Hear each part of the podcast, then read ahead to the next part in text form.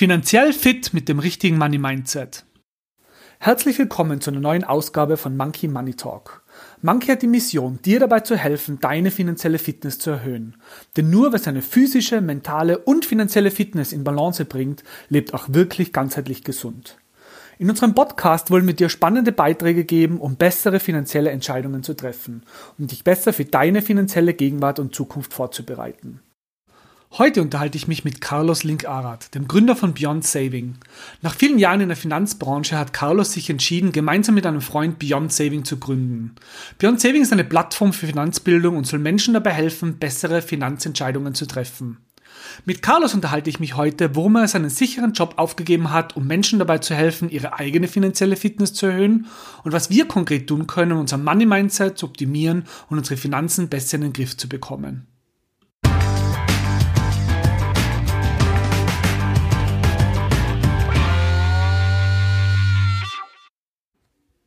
Hi Carlos, schön, dass du heute bei uns bist. Carlos, du hast ja nach vielen Jahren in der Finanzbranche entschieden, deinen Job zu kündigen und dich mit Beyond Saving selbstständig zu machen. Vielleicht kannst du uns zu Beginn mal ganz kurz erklären, wie es dazu gekommen ist. Na klar.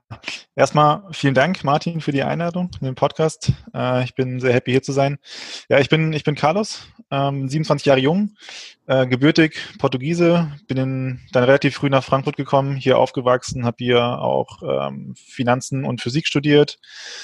Wie ich dann in Richtung Finanzbildung gekommen, eigenes Startup, das war das war eigentlich mehr Zufall als, als geplant. Äh, Finanzbildung hat mich schon immer interessiert als Kind. Ähm, das fing damit an, als mein, mein Papa schwer krank geworden ist. Da war das Thema Finanzen natürlich ähm, sehr, sehr groß bei uns zu Hause. Da ging es darum, Budgets zu setzen. Wir haben kein Geld dafür, kein Geld dafür. Und das hat auch zu sehr viel Stress geführt. Und mich, ich habe mich immer gefragt, muss das eigentlich sein? Ist das ist das wirklich notwendig, sich wegen sowas zu stressen oder gibt es nicht Wege und Möglichkeiten, sich finanziell so aufzustellen, dass man selbst in, in Krisenphasen, selbst in turbulenten Phasen einfach entspannt bleibt? Und da habe ich dann angefangen, da war ich da war ich circa 13, 14, ähm, mich einfach einzulesen in die Welt der Finanzen, habe dann Benjamin Graham gelesen, Robert Kiyosaki, äh, die ganzen Klassiker und habe dann für mich einfach immer mehr, mehr und mehr entdeckt, es gibt wirklich Wege, wie man Finanzen einfach in so einer Art und Weise im Griff hat, dass man sich selbst in solchen Phasen keine, keinen Stress machen soll. Genau, dann habe ich mich entschieden, Wirtschaft zu studieren in Frankfurt und bin dann erstmal in die Corporate äh, Welt eingetaucht, wie du vorhin richtig gesagt hast, war im Investmentbanking in Frankfurt, war ja in der Fintech-Branche, dann bin ich Richtung Berlin in die Vermögensverwaltung und dort habe ich meinen Co-Founder Martin kennengelernt. Und wir saßen irgendwann bei einem Café und haben uns ein bisschen unterhalten. Und in dem Gespräch ist so dieser Wunsch sehr klar geäußert worden, sich selbstständig zu machen mit einer eigenen Idee. Und die Idee war, Finanzbildung groß zu machen, Finanzbildung unterhaltsam zu machen und Finanzbildung einfach mal neu zu denken. Also wir sagen immer, wir wollen Finanzbildung zum Lifestyle machen. Und ja, dann stand die Frage im Raum, okay, wie machen wir es, wann machen wir es? Und man kennt das ja, man sucht immer Ausreden, man sucht immer Gründe, es zu verschieben. Aber wir haben dann irgendwann gesagt, nee, wir machen es jetzt. Und das war bis heute eine der besten Entscheidungen in meinem Leben.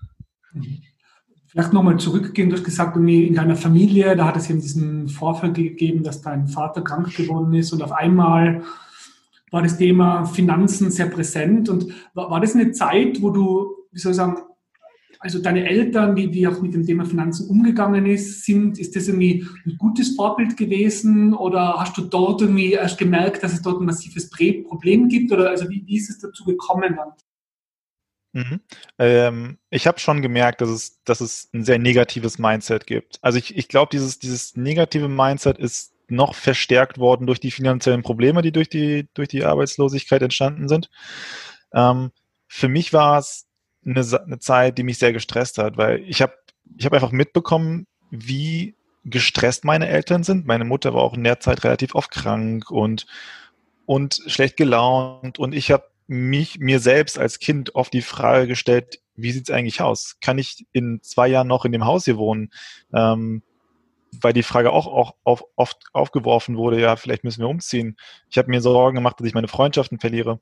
Und das war eine sehr negative Umgebung. Also ich hatte keine sehr positiven Vorbilder. Und das ist ein ziemlich großes Problem, weil die größten Vorbilder, die wir haben, sind am Ende des Tages unsere Eltern. Wir schauen uns zu 90 Prozent alles ab, was unsere Eltern machen.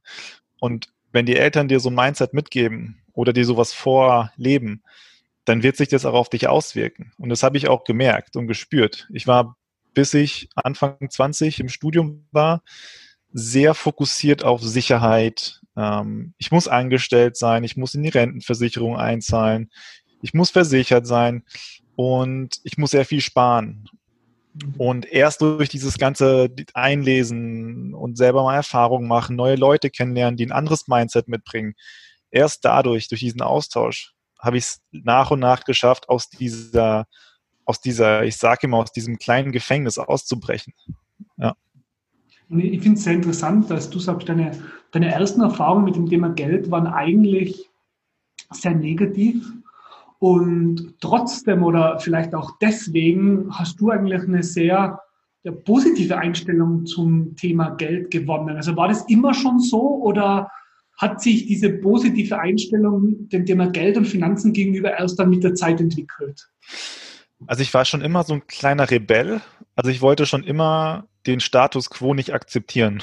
Und damals, als es, als es, als es einfach hieß, Geld ist blöd, äh, Geld haben nur Schweine und da, da war es für mich irgendwie, ich habe einfach gemerkt, äh, nee, irgendwie, irgendwie passt das für mich nicht zusammen. Geld muss doch irgendwie auch Freiheit bedeuten, Unabhängigkeit bedeuten. Geld, wenn, als wir Geld hatten, ging es uns doch gut.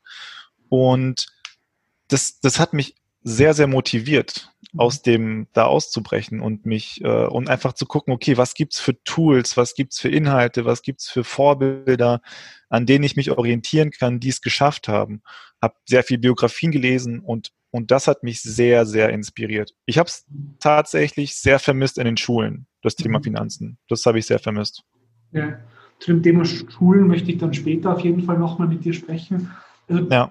Das heißt, du bist dann also wenn man fast forward, du hast dann mit einem, mit einem Co-Founder zusammen, habt ihr einen Kaffee getrunken und habt über das Thema Finanzbildung gesprochen. Mhm. Und in seinen sicheren Job, wo man eine gute Bezahlung hat, dann aufzugeben, um sich selbstständig zu machen und in die, doch in sich eine gewisse Unsicherheit zu begeben. Also hat es da gewisse Trigger gegeben, dann wirklich diese Entscheidung zu treffen? Weil wie du auch gesagt hast, man schiebt etwas vor sich her, es ist dann doch, also ja. Bequemlichkeit, Gewohnheit ist macht es nicht leichter? Also gibt es gewisse Trigger, die dann wirklich dazu geführt haben, diese Entscheidung zu treffen oder, oder wie ist es dann dazu gekommen? Ja, also der, ich war schon im Studium relativ angefixt von der Idee selber zu gründen. Ich fand dieses, ich fand einfach, ich habe, ich war immer sehr ein sehr kreativer Typ, ich habe immer viele Ideen gehabt und habe einfach im Angestelltenverhältnis immer gemerkt, ja, du hast zwar diese gefühlte Sicherheit, aber bei mir auch immer ein gewisser Grad von Unzufriedenheit. Der war immer da, weil ich immer abhängig war von meinem Vorgesetzten, von meinen Kollegen. Und das war, das, das war einerseits ein Trigger-Moment. Und der andere Trigger-Moment war tatsächlich, ähm, das finden Menschen immer sehr, sehr überraschend, das Buch Big Five for Life. Das habe ich gelesen von mhm. John Strelecki. Und er hat dort dieses Bild vom Museum beschrieben, wo du am Ende des Lebens reingehst und da sind alle Bilder aus deinem Leben drin. Und du musst dich dann fragen, würdest du gern durch dieses Museum laufen? Ja, nein. Und ich habe mir das oft vorgestellt und habe mir gedacht, okay, ich laufe lieber durch ein Museum, wo ich einfach mal Mut gehabt hat, gehabt habe, äh, ins Risiko zu gehen und das zu tun, wo meine Leidenschaft drin steckt. Und das hat mich einfach motiviert, dann den Schritt zu gehen. Also nichts anderes. Das war, das war für mich wirklich der Trigger-Moment, wo ich gesagt habe, äh, okay, ich kündige und mache mein eigenes Ding. Und bis heute war das eine der besten Entscheidungen, neben der Hochzeit natürlich, äh, die ich in meinem Leben getroffen habe. Und jetzt arbeitest du mit deinem Co-Founder zusammen seit Anfang des Jahres an Beyond Saving. Vielleicht kannst du mal kurz erklären, was ist Beyond Saving genau und was, was wollt ihr damit machen? Wo geht es hin? Absolut. Also Beyond Saving ist am Ende des Tages eine, eine, Plattform, eine digitale Plattform für Finanzbildung. Wir wollen das Thema Finanzen von Grund aus Leuten erklären und möglichst in unterschiedlichsten Formaten. Also wir haben einen Finanzblog, wir haben Videokurse, wir werden im nächsten einen Podcast, einen YouTube-Channel launchen.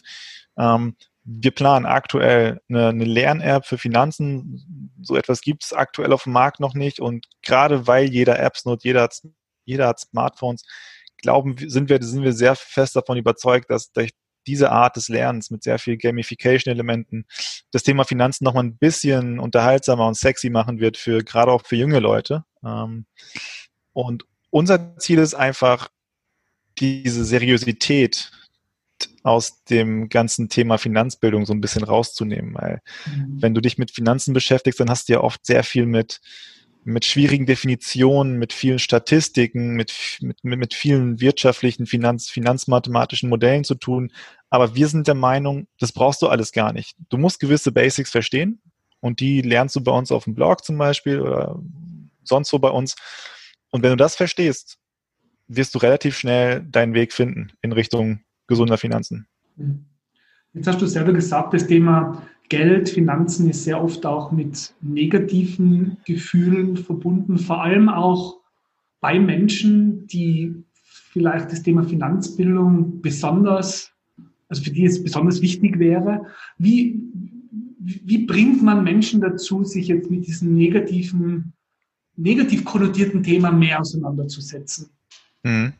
Also was ich extrem effektiv finde, ist das Thema Finanzjournal führen. Das war für mich wirklich ein magisches Instrument, weil ich habe drei Monate lang getrackt, ähm, wie ich mich bei gewissen finanziellen Entscheidungen gefühlt habe. Und durch dieses Reflektieren am Ende der Woche, am Ende der Woche habe ich immer mir so eine halbe Stunde Zeit genommen, geguckt, okay, was habe ich diese Woche für finanzielle Entscheidungen getroffen, zum Beispiel einen neuen Laptop gekauft oder einen neuen Vertrag abgeschlossen und oder irgendwas gekauft, wo ich mich so ein bisschen komisch gefühlt habe. Und durch dieses Reflektieren habe ich immer mehr und mehr ein Bewusstsein dafür bekommen, okay, wie denke ich eigentlich über Geld? Oder zum Beispiel, als ich in die Selbstständigkeit reingegangen bin, da hatte ich oft Momente, wo ich mir gedacht habe, oh Mist, jetzt ist am Ende des Monats kein festes Einkommen da, ich, ich äh, lebe gerade von meinen Reserven. Und immer wenn ich diese Gedanken hatte, habe ich es mir aufgeschrieben und danach immer reflektiert, okay, machen diese Gedanken eigentlich überhaupt Sinn? Ich spreche von Unsicherheit, aber ich baue mir ja auch gerade einen Vermögenswert auf, dadurch, dass ich ein Startup gründe. Und das hilft mir unglaublich viel, dieses Journaling, mein Mindset zu verstehen, mir, das, mir bewusst zu werden, wie denke ich eigentlich über Geld, dann im nächsten Schritt darüber zu reflektieren und im nächsten Schritt mir einen Plan zu schmieden oder mich zu challengen, das zu ändern und in, den nächsten, in der nächsten Situation es anders anzugehen. Mhm. Und ja, das, das hilft mir persönlich. Journaling ist ja ein super Thema für verschiedenste Themen, nicht nur Finanzen generell, die mentale, physische Gesundheit. Wie, kannst du vielleicht beschreiben, also wie machst du das genau? Ist das, sitzt du jeden Tag am Abend hin oder ist das einmal pro Woche oder was sind so die Trigger wieder, die dazu führen zu sagen, okay, das ist jetzt ein Eintrag in deinem Journal? Mhm. Also Trigger sind meistens Momente, in denen ich mich entweder sehr, sehr positiv sehr positive Erfahrungen gemacht habe mit einem Thema Geld, wenn ich irgendwie plötzlich, weiß ich, einen, einen größeren Betrag bekommen habe oder irgendwas Positives ist passiert. Oder wenn ich einen sehr negativen oder einen relativ negativen Moment hatte in Bezug auf Geld. Das sind für mich so Trigger-Momente, in denen ich dann immer gucke, ja, okay, ich trage es jetzt mal ein und reflektiere dann später am Ende der Woche, ähm, wie ich das einzuordnen habe. Was ich aber auch gerne mache, ist, ich setze mir Monatsziele. Ähm, sei es jetzt ich setze mir mal einen Monat mal ein Ziel, meine Budgets mal runterzusetzen und die einzuhalten. Oder ich setze mir ein Jahresziel. Ich sage, ich will am Ende des Jahres mein Nettovermögen irgendwie um 10.000 Euro erhöhen oder um 5.000 Euro erhöhen, wie auch immer. Also unterschiedlich. Mhm. Okay. Und ähm, dieses Journal, das du führst, ist das vor allem jetzt auf das Thema Finanzen fokussiert oder verwendest du es doch auch für andere? Also sehr, der, also Finanzen ist ein großer Schwerpunkt, aber natürlich auch auf das Thema Partnerschaft mhm. und Beziehung. Also da lege ich auch sehr großen Wert drauf, da auch gewisse Momente und gewisse Dinge mir aufzuschreiben und um da auch einfach äh, besser zu werden. Das ist ja auch immer mein Ziel, immer einfach besser zu werden. Es, es gibt, glaube ich, nicht den Moment, wo du, wo du perfekt, es gibt keinen, also ich finde, es gibt kein perfektes Finanzverhalten, es gibt keine, es gibt keine perfekten Menschen. Mein, mein Ziel ist es, jeden Tag einfach besser zu werden. Und durch dieses Journal kann ich meine Entwicklung tracken, ich kann Fehler ausfindig machen und ich kann einen Plan schmieden, wie ich besser werden kann. Ich, ich weiß, ich werde niemals perfekt sein, aber ich, ich weiß, dass ich dadurch äh, die Wahrscheinlichkeit sehr hoch, sehr hoch ist, dass ich immer besser werde. Und äh, das ist das Ziel. Das Spannende ist ja, dass das Thema Finanzen ja mit sehr vielen anderen Lebensbereichen zusammenhängt, oder? Du hast das Thema Beziehungen auch schon aufgebracht, physische, mhm. mentale Gesundheit. Was ist so deine Erfahrung damit? So die, die Verknüpftheit verschiedener Lebensbereiche und wie man dann doch auch, indem man seine eigenen Finanzen vielleicht besser in den Griff bekommt, auch automatisch vielleicht Quick Wins in anderen Lebensbereichen hat.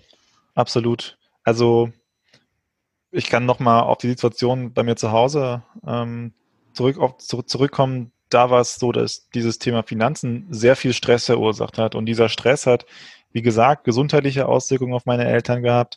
Der hatte natürlich auch Auswirkungen auf die, auf das Glück in der Partnerschaft gehabt. Wenn man sehr viel streitet, dann, dann ist man gefühlt unglücklicher. Ähm, und diese körperlichen und mentalen Auswirkungen, diese negativen Auswirkungen, die waren zu 90 Prozent ähm, verursacht vom, von der finanziellen Situation. Und das, das ist eine Sache, die, die mir sehr früh aufgefallen ist, dieser, dieser Zusammenhang. Es, es gibt auch zahlreiche Studien. Also ich habe letztens von einer Studie aus Kopenhagen gelesen, die die finanziellen Stress als eine, eine, einer der Ursachen für, für Herz-Kreislauf-Erkrankungen äh, festgemacht hat. Ähm, ja, und was, was mir jetzt bei mir in der Partnerschaft sehr viel geholfen hat, ist offen damit umzugehen mit dem Thema Geld.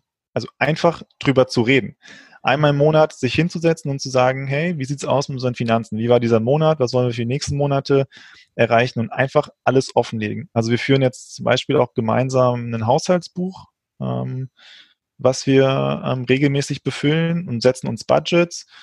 Und dadurch, dass man gemeinsam sich Ziele setzt, gemeinsam Budget setzt, das, das schafft so ein Gefühl von, hey, wir stecken hier zusammen drin. Das ist, das ist unser Ding. Und da gibt's kein meins, deins und du hast so agiert, du hast so agiert, wir treffen gemeinsame Entscheidungen. Und das ist gerade in der Partnerschaft sehr wichtig, dass man offen miteinander umgeht und Geld als gemeinsames Projekt versteht und nicht irgendwie als du deins, ich meins und mhm. äh, du machst Fehler, ich mache keine Fehler. Also ja. Habt ihr dann ein Konto zusammen oder wie, wie geht ihr damit um? Genau, wir haben, wir haben ein Konto, ähm, wir haben Unterkonten, wo wir eben dieses, diese äh, Budgets jeden, Mon jeden Montag, jeden, äh, jeden Monat ähm, äh, über, rüber überweisen. Und genau, so, so läuft das bei uns. Mhm. Und wie ist das dein, also deine, deine Partnerin, also funktioniert das, wenn zwei eine grundsätzlich unterschiedliche Einstellung zum Thema Geld haben, also unterschiedliches Money-Mindset haben? Seid ihr auch da sehr ähnlich? Also wie kann man sich das vorstellen? Also wir haben das also ich zumindest fühle das Glück, dass wir ein sehr ähnliches Mindset haben, was, was Geld anbelangt. Wir, wir haben, als wir uns kennengelernt haben vor dreieinhalb Jahren, lass es ein halbes Jahr später sein, uns irgendwann gesagt, komm, wir packen jetzt alles zusammen, alles in einen Topf und wir basteln jetzt mal gemeinsam eine Finanzplanung und, und Strategie aus für unsere Finanzen. Und das war für uns so ein Moment, der Erleichterung. Jetzt, wo man weiß, okay, wir sitzen jetzt alle auf einem Boot, wir haben jetzt eine gemeinsame Strategie, das, das hilft unglaublich. Also wir haben, wir, also Geld ist bei uns nie Grund für Streit, nie Grund für Konflikte, weil wir wissen, wir haben unsere, wir haben gemeinsame finanzielle Ziele, wir haben unsere Budgets, wir haben unser Haushaltsbuch, das wir gegen, das wir tracken, ähm, und und jeder weiß, was er, was er, also das, ja, es läuft einfach man, wenn, wenn sich da zwei sehr ähnlich sind, was das Money Mindset angeht, dann, dann stelle ich mir das ja noch einfacher vor. Was, was kannst du sagen? Also, was kann man machen, wenn sich zwei eben nicht sehr ähnlich sind? Wenn zum Beispiel eine Person möchte das Thema aktiv in die Hand nehmen, die zweite Person aber eben nicht und funktionieren tut es aber nur, wenn man zusammen daran arbeitet. Also gibt es da irgendwelche Tipps von deiner Seite, wie man das angehen könnte? Miteinander reden wirklich miteinander reden. Also äh, immer wenn es Konflikte gibt, immer wenn's, äh, wenn, wenn man ein, Störgefühl hat, dann sollte man immer gemeinsam drüber reden und Kompromisse finden. Also wenn zum Beispiel, das, das hatten wir natürlich auch mal, wenn es zum Beispiel hieß, okay, wir haben jetzt ein Reisebudget und ich würde aber gerne den Fokus mehr auf Reisen legen und ich war dann irgendwann so, dass ich sage, okay, aber ich will mir einen Fokus drauf legen, dass wir uns eine Notfallrücklage aufbauen, gerade in Zeiten von Corona. Und da gibt es natürlich manchmal so ein paar, paar Reibungen, wo es dann nicht so, wo man sich nicht einer Meinung ist. Aber es ist dann wichtig, dass man einfach miteinander redet und die eigenen Gefühle erklärt. Schau mal, ich fühle mich so, ich fühle das, ich, ich, ich habe das Gefühl, dass es so und so besser wäre. Der andere sagt, ich habe das Gefühl, so und so wäre es besser, aber ich verstehe deinen Punkt. Also immer miteinander reden. Und am, am, am wirklich am effektivsten, das habe ich gemerkt, ist dieses monatliche Finanz, dieses monatliches Finanzdate oder Meeting, wie auch immer man das nennen will, wo man einfach mal über seine Gefühle spricht in Bezug auf das Thema Finanzen. Das ist sehr wichtig. Finanzdate ist ja ein super Begriff schon.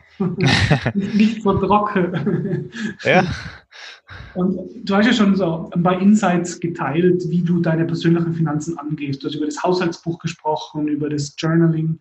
Kannst du vielleicht doch noch ein paar Einblicke geben? Also, wie, wie gehst du mit deinen Finanzen um? Wie viel Zeit verwendest du darauf? Ähm, wie, was machst du mit deinem Geld genau? Und jetzt geht es nicht darum, in welche Aktien du investierst, sondern mehr so, wie teilst du dir sozusagen deine Budgets ein, was du mit deinem Geld in der Zukunft machen willst? Mhm. Also, wir haben ganz normal ein Haushaltsbuch, wo wir unsere Einnahmen eintragen und wir tracken unsere Ausgaben monatlich.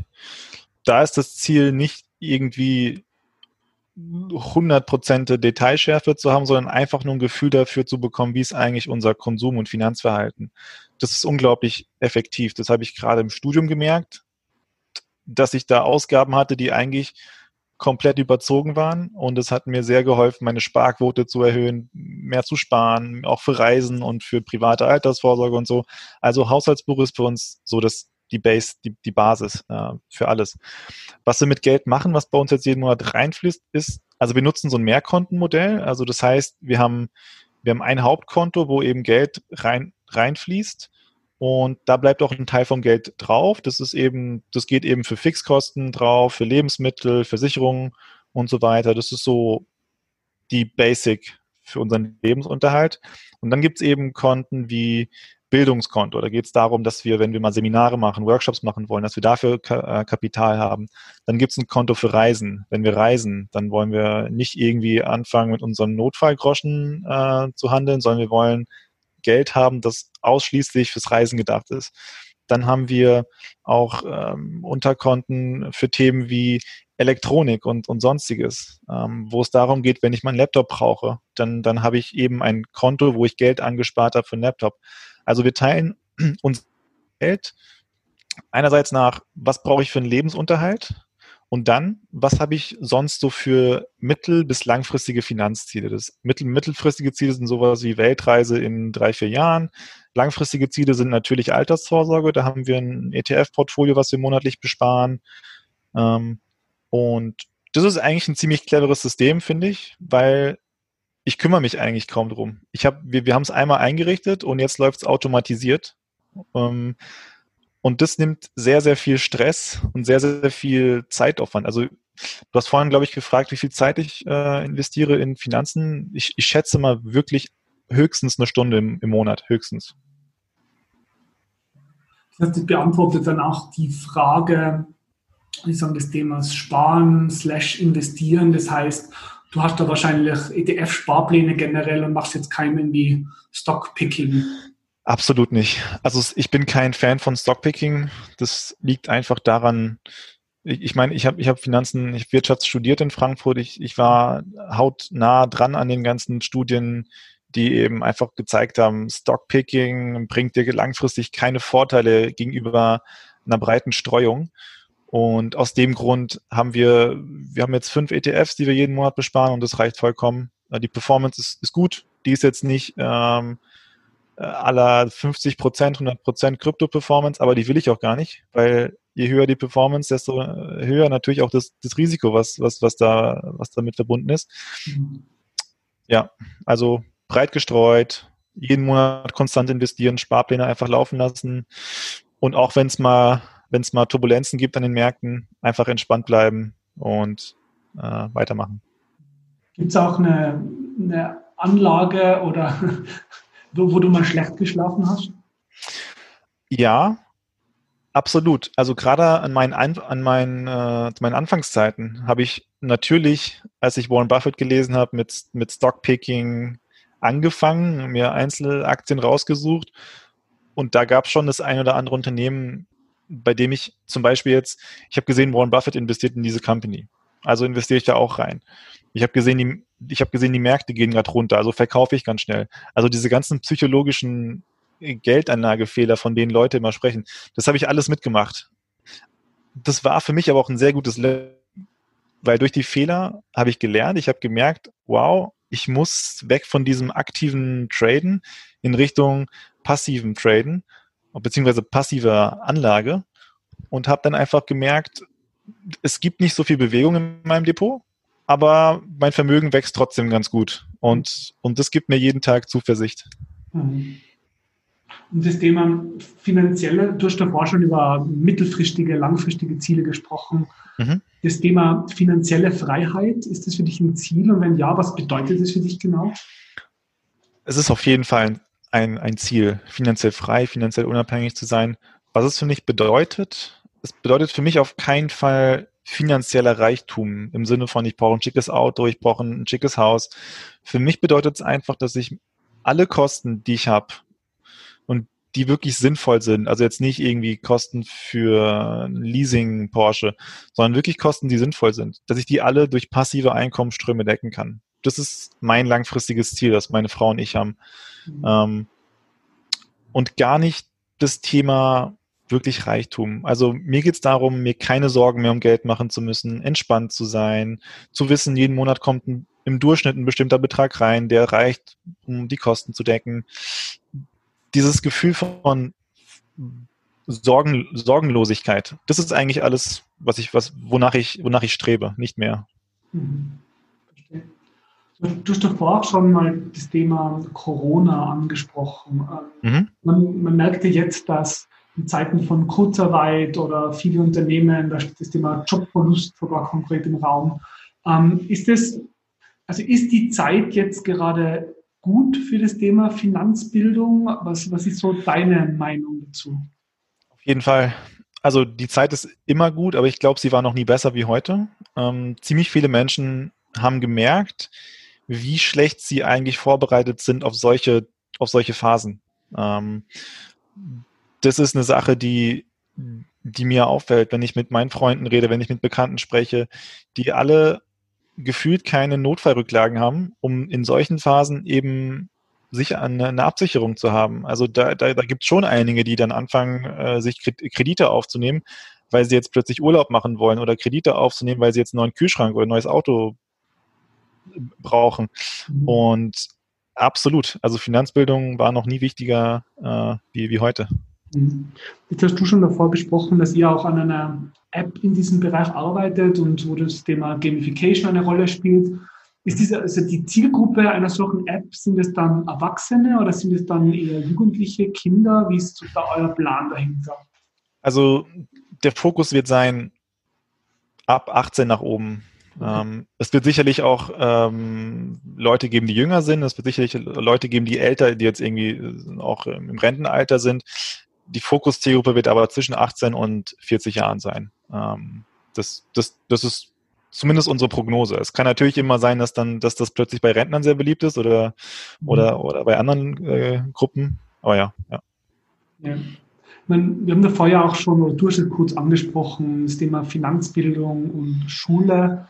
Ich habe ja. das immer sehr ja, also schockierend gefunden, dass man geht in die Schule, man studiert vielleicht sogar BWL und lernt dort sehr viel, aber wie man seine eigenen Finanzen besser managt, wie man einen Steuerausgleich macht, diese Themen, die bleiben eigentlich meist ähm, unberücksichtigt. Ich meine, mhm. wie siehst du so die, die, die Verantwortung auch für das Thema Finanzbildung, wenn, wenn man schon vielleicht in sehr frühen Alter startet? Ist das, liegt es bei den Schulen, liegt es bei den Eltern? Was ist so deine Meinung dazu?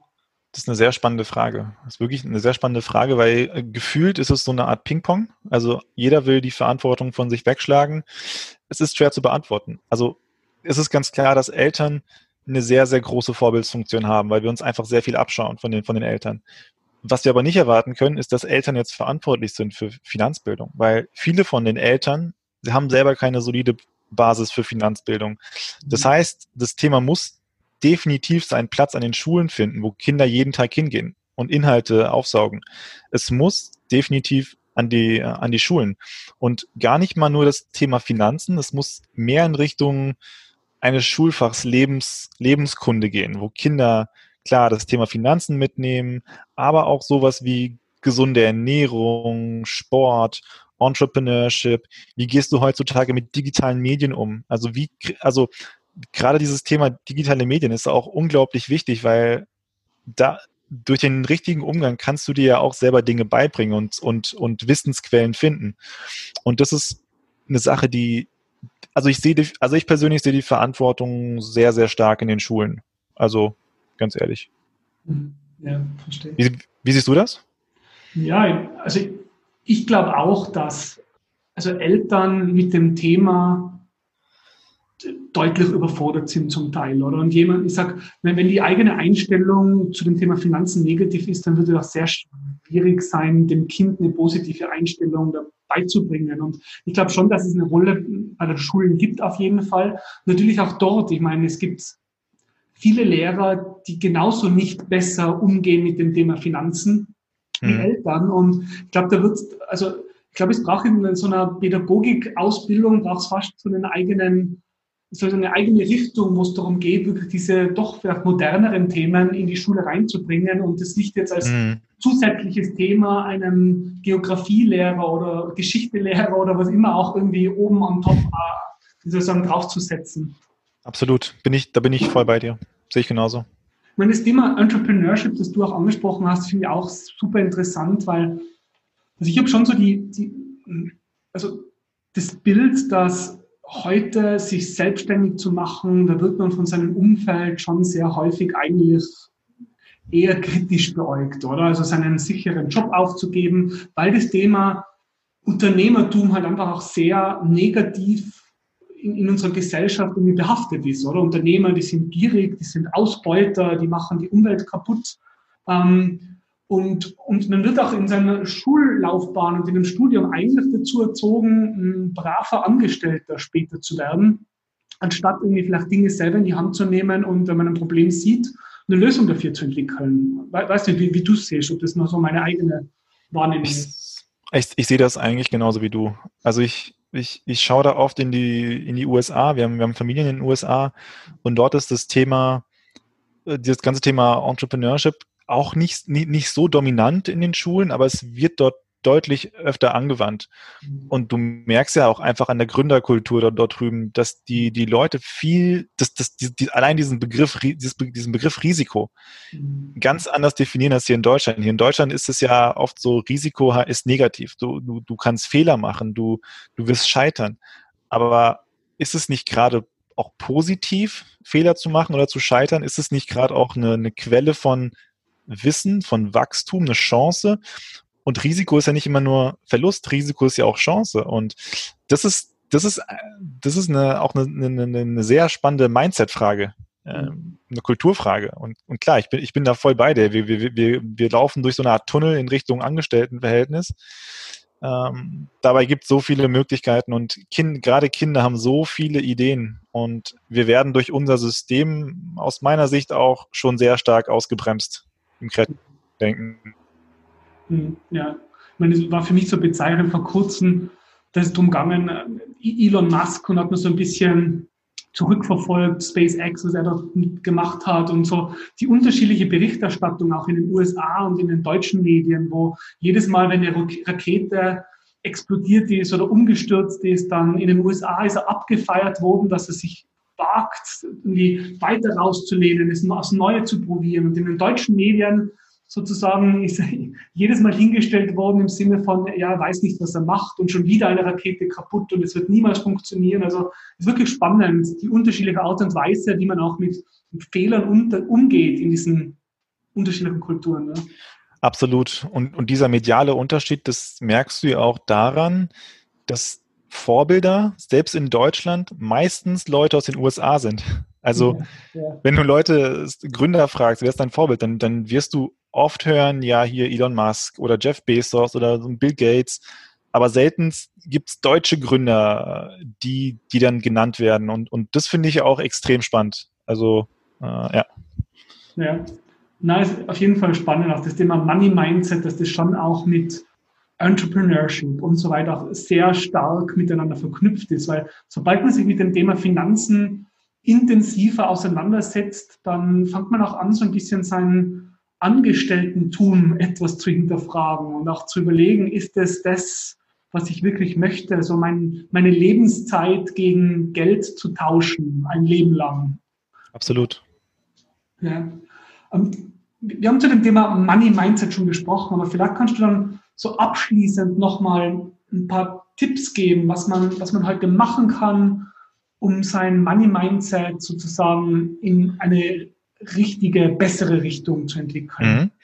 Also, was ich machen würde, ist so eine, eine Status Quo-Analyse. So, wie denke ich gerade über das Thema Geld? Und sich einfach mal die Frage stellen, wie ist eigentlich meine Einstellung gegenüber von diesen ganzen negativen Glaubenssätzen, wie Geld stinkt oder Reiche sind böse oder Geld verdienen ist extrem schwer und also sich einfach mal diese Sätze vor Augen halten, diese Glaubenssätze und sich einfach mal die Frage stellen, wie stehe ich eigentlich dazu? Und dann auch nochmal die Frage stellen, muss das so sein? Oder gibt es auch eine andere Perspektive, die das Ganze so ein bisschen positiv, in die positive Richtung lenkt? Und wenn man dann so ein kleines Bewusstsein geschaffen hat dafür, wie das eigentlich das eigene Money Mindset eigentlich ist, dann würde ich wirklich vorschlagen, holt euch so ein Finanzjournal oder macht euch selber eins, nehmt euch einfach einen ganz normalen Kalender und einfach mal tracken. Was gibt es für Momente in meinem Leben, wo ich mal negativ, wirklich negativ über Geld denke, sich einfach mal selbst ertappen in gewissen Situationen und immer wieder bewusst werden lassen, hey, aber vielleicht ist es doch gar nicht so schlimm, was gerade passiert. Ähm, das ist ein, ein Tipp. Der nächste Tipp ist, einfach mal versuchen, die eigenen Finanzen in den Griff zu bekommen. Oft ist das Thema, ich habe ein schlechtes Mindset darauf begründet, dass man schlechte Erfahrungen macht. Wenn du jetzt zum Beispiel nur in der Miese bist und nur Verluste machst und immer pleite bist, dann wirst du automatisch eher dazu neigen, schlecht von Geld zu denken, als wenn du jetzt sehr strukturiert bist, organisiert bist, ein Haushaltsbuch hast, dein Vermögen trackst und Budget setzt, dann wirst du, wenn du diese Übersicht immer hast, diese, diese Kontrolle über deine Finanzen, wenn du die hast, ähm, dadurch, dass du diese Tools nutzt, dann wirst du relativ schnell merken, wie entspannt du beim Thema Geld eigentlich bist und wie deutlich positiver du im Vergleich mit deinen Kollegen oder Kommilitonen bist. Mhm. Das sind so die Tipps, die ich generell Leuten mitgebe. Macht euch erstmal bewusst, wie denkt ihr über Geld? Ähm, trackt mal so gewisse Verhaltensweisen und reflektiert immer, immer schön drüber und im nächsten Schritt kriegt eure Finanzen unter Kontrolle. Nutzt ein Haushaltsbuch, checkt euer Netto, Nettovermögen, werdet schuldenlos äh, und baut Vermögen auf für die, für die private Altersvorsorge. Wer das macht, hat eigentlich schon, ehrlich gesagt, hat schon gewonnen. Ähm, das, ja. Und gibt es da auch irgendwelche Tools, die du verwendest oder auch empfehlen kannst? Ich meine, du hast erwähnt, das Haushaltsbuch, hast du dir da dein eigenes Excel gebaut oder Verwendest du eine App oder also gibt es da Tools, die du empfehlen kannst, die einen ein bisschen dabei unterstützen auch? Also zum, zum Finanzen-Tracken ähm, habe ich mir selber ein Excel-Haushaltsbuch gebaut, das wir auch auf unserer Seite anbieten. Ähm, und ich nutze auch eine, eine Finanz-App, um so Konten zu aggregieren und so und um so Gesamtvermögensstände abzubilden. Das mache ich natürlich auch. Habe meine auch meine Portfolio-App, äh, wo ich auch immer, immer sehen kann, wie läuft es im Depot. Aber ansonsten baue ich meine Tools ehrlich gesagt immer selbst, weil ich, ich weiß ja, was ich weiß, was ich selber brauche und ich fühle mich relativ selbstbewusst, das auch äh, toolseitig umzusetzen. Und ja, also ich, ich glaube auch nicht, dass man sehr viele Tools braucht. Äh, du brauchst nur ein paar Basic-Tools und, und der Rest, der Rest wird schon. Dann meine letzte Frage. Ähm, Kannst du irgendwelche Bücher, Blogs, YouTube-Kanäle empfehlen, wo du dir selber Inspiration zu dem Thema Money Mindset holst? Mhm. Also Big Five for Life ist ein absolut, mein absolutes Lieblingsbuch. Ähm, YouTube-Kanäle, ich, ich finde in Deutschland, äh, da geht kein Weg an, an Finanzfluss vorbei. Die sind einfach super. Also die machen sehr, sehr guten Content, ähm, sprechen Themen auch sehr einfach an und sehr, sehr auf Augenhöhe mit den, mit, mit Anfängern und Einsteigern. Hm, das ist auch sehr, sehr gut. Und ein Hund namens Money von Bodo Schäfer ist ein tolles Buch, gerade für junge, jüngere äh, Zielgruppen, aber auch für ältere ähm, um da ein, ein, positiveres Mindset in Bezug aufs Geld aufzubauen. Ist übrigens ein Buch, was ich wirklich Eltern empfehle, ihren Kindern vorzulesen oder mit den Kindern zu lesen. Ähm, ja, das sind so die, das sind so ein paar Beispiele. Ja, na super. Ja, dann danke Carlos auf jeden Fall. War ein sehr inspiratives Gespräch zum Thema Money Mindset. Ich wünsche dir alles, alles Gute für deine privaten und beruflichen Ziele bin schon gespannt dann auf die App, die ihr entwickelt ähm, und, und hoffe, dass du ganz, ganz viele Menschen dabei unterstützen wirst, in der Zukunft eben bessere Finanzentscheidungen zu treffen. Das hoffe ich auch. Vielen Dank, äh, Martin, für die, für die Einladung und das, das tolle Gespräch. Ich, ich hoffe, dass wir einige Leute inspirieren konnten.